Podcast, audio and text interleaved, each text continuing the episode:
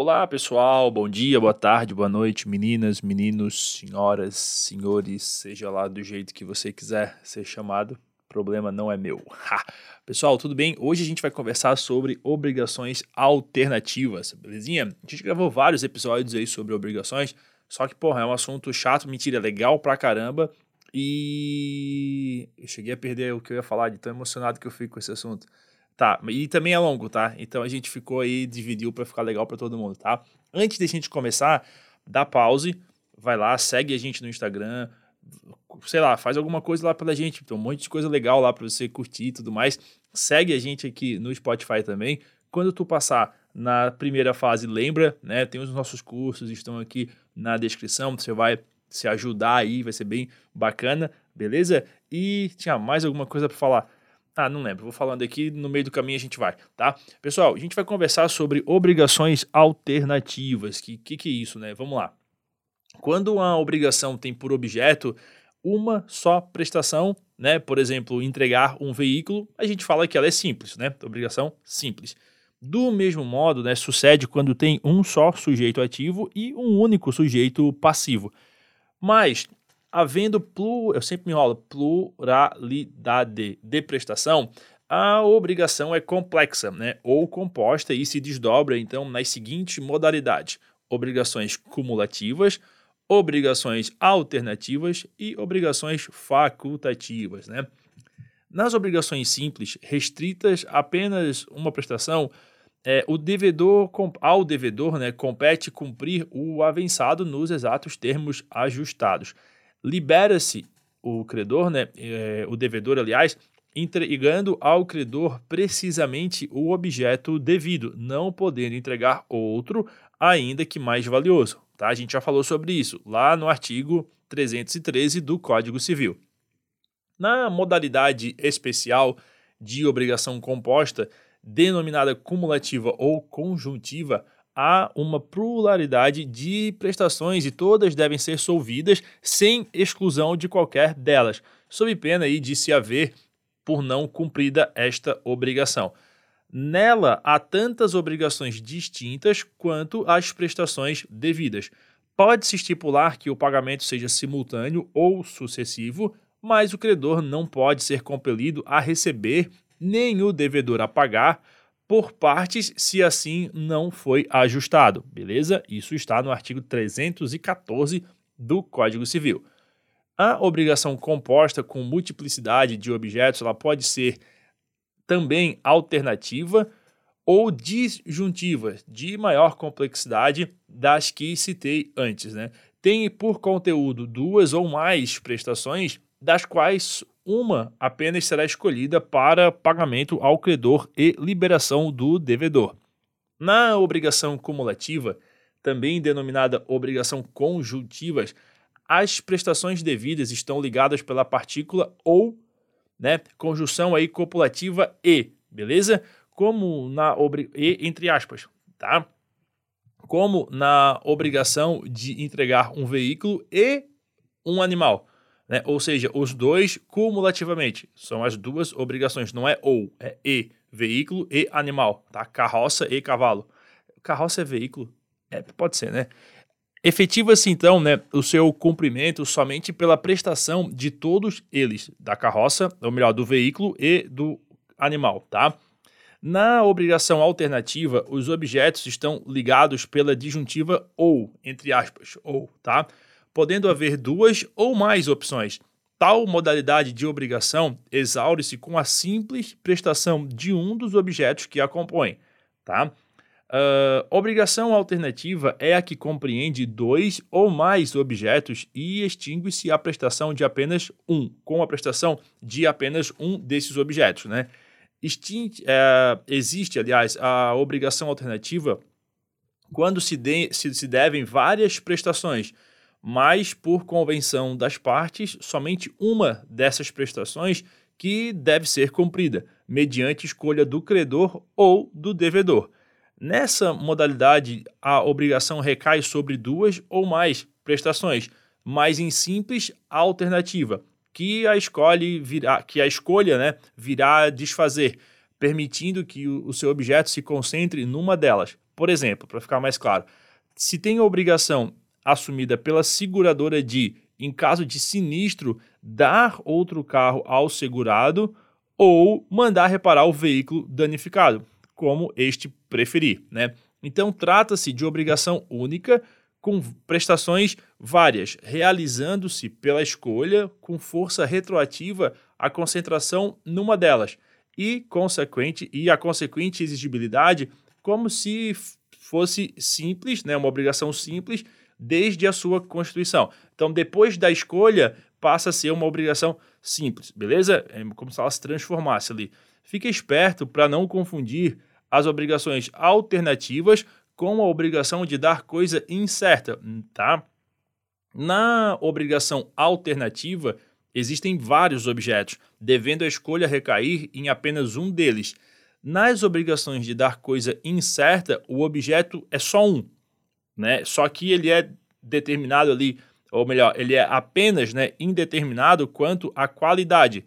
Já na obrigação de dar ali coisa incerta, a escolha ela recai sobre a qualidade do único objeto existente, enquanto que nas obrigações alternativas a escolha recai sobre um dos objetos, tá? Então pode ocorrer nos negócios em geral a conjugação entre as duas espécies, surgindo uma obrigação alternativa e, ao mesmo tempo, de dar coisa incerta.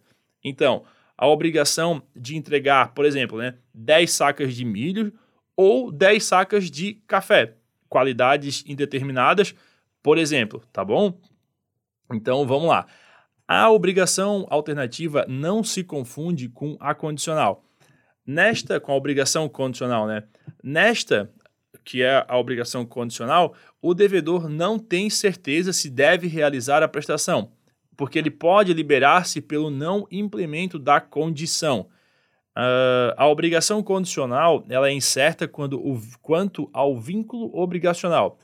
A alternativa, entretanto, é, não oferece dúvida quanto à existência do referido vínculo. Este vínculo ele já se aperfeiçoou, não dependendo a existência do direito creditório de qualquer acontecimento. Indeterminado, nesse caso, é apenas aí o objeto da prestação.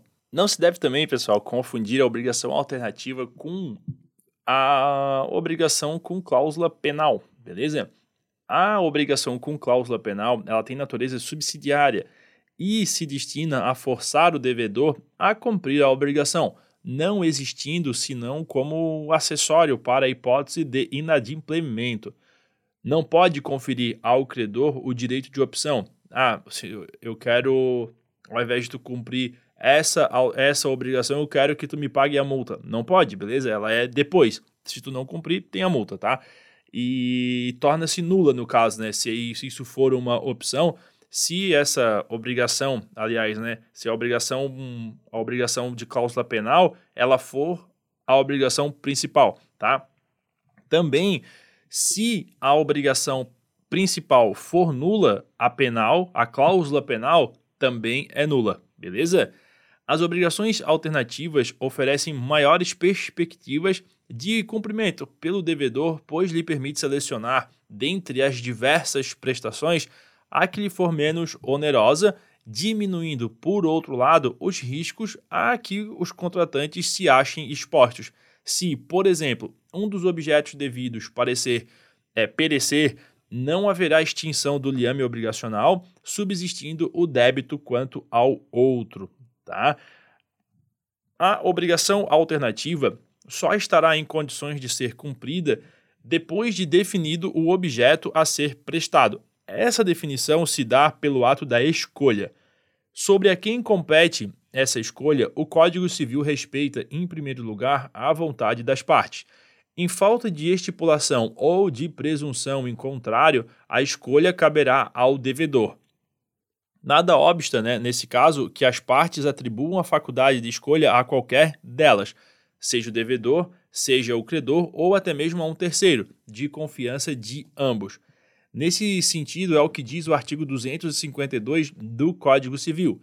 Nas obrigações alternativas, a escolha cabe ao devedor se outra coisa não se estipulou. Portanto, para que a escolha caiba ao credor, é necessário que o contrato assim o determine expressamente. O direito de opção é, transmite-se a, a, a herdeiros que quer pertença ao devedor, quer pertença ao credor. O direito de escolha ele não é irrestrito, pois o parágrafo 1 do artigo 252 do Código Civil diz que não pode o devedor obrigar o credor a receber parte em uma prestação e parte em outra. Então, se se obriga a entregar duas sacas de café ou duas sacas de arroz, por exemplo, não poderá compelir o seu credor né, a receber uma saca de café e uma saca de arroz, né, metade de cada obrigação, por exemplo. Não pode. Só que preste atenção aqui. Quando a obrigação for de prestações periódicas, mensais, anuais, diárias, a faculdade de opção poderá ser exercida em cada período. Então, nesse mês eu te entrego duas sacas de café, mês que vem eu te entrego duas sacas de arroz ou de café. Cabe a escolha ali da pessoa definida. Isso está no artigo 252, parágrafo 2 Então, poderá, é, em um deles, né, que a gente falou agora, no primeiro ano, por exemplo, entrega lá 10 sacas de café e no outro ano as sacas de arroz e assim por diante, tá? Também nesta hipótese não poderá dividir o objeto da prestação. Não pode no mesmo mês ali dividir metade de cada. Não pode também. É, o que podem as partes, né, como já foi dito, estipular que a escolha se faça pelo credor ou deferir a opção a terceiro, que nesse caso atuará na condição de mandatário comum. Se esse não puder ou não quiser aceitar a incumbência, caberá ao juiz a escolha se não houver acordo entre as partes. É importante ainda o parágrafo terceiro do mesmo, do mesmo artigo, do 252, é, que diz que, em caso de pluralidade de optantes, não havendo acordo unânime entre eles, decidirá o juiz, fim do prazo por este assinado para deliberação. Uh, Admite-se também que a escolha da prestação nas obrigações alternativas seja determinada por sorteio, conforme o artigo 817 do Código Civil, que dispõe que o sorteio para dirimir questões ou dividir coisas comuns considera-se sistema de partilha ou processo de transação, conforme o caso. Cientificada a escolha, dá-se a concentração, ficando determinado de modo definitivo, sem possibilidade de retratação unilateral, o objeto da obrigação. As prestações reduzem-se a uma só e a obrigação torna-se simples. Só será devido o objeto escolhido como se ele, como se fosse ele único, desde quando se contraiu a obrigação e, com isso, a concentração retroage ao momento da formação do vínculo obrigacional. Para isso, basta a declaração unilateral de vontade sem necessidade da aceitação. Então, comunicada a escolha, a obrigação se concentra no objeto determinado.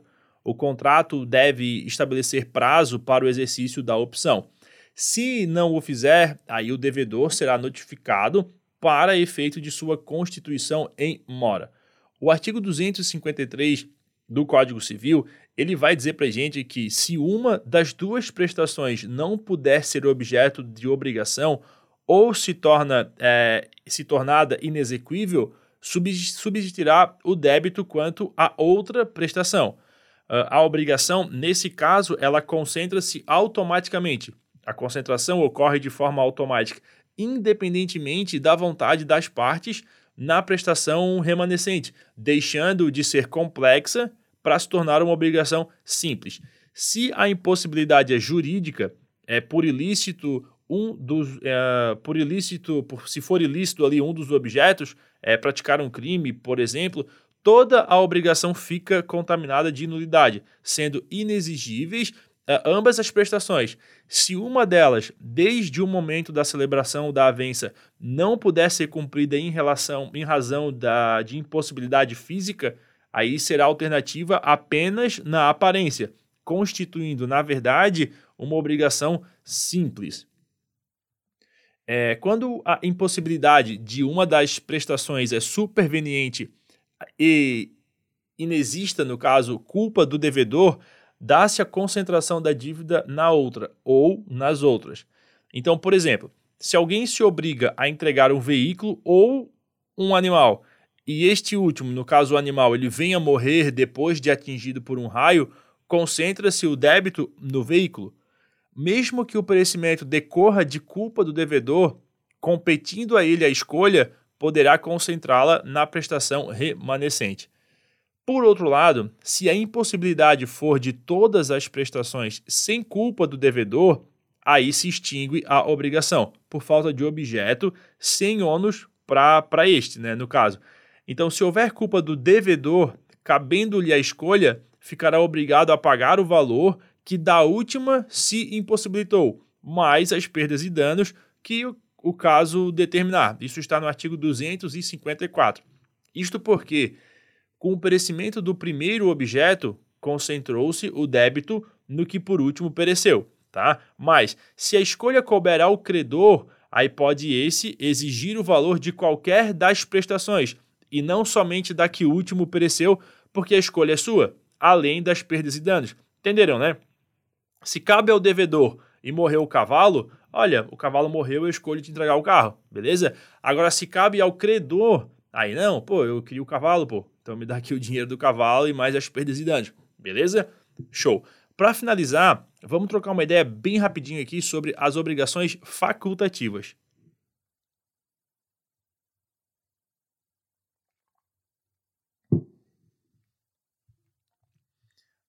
Trata-se né, de obrigação simples em que é devida uma única prestação, ficando, porém, facultado ao devedor e só ao devedor exonerar-se mediante o cumprimento de prestação diversa e pré-determinada. É obrigação com faculdade de substituição. Nela, nessa obrigação facultativa, portanto, né, o objeto da prestação é determinado. O devedor não deve outra coisa. O credor, outra coisa, não pode pedir também. Mas, por uma derrogação ao rigor da obrigação, pode o devedor pagar coisa diversa daquela que constitui objeto da dívida.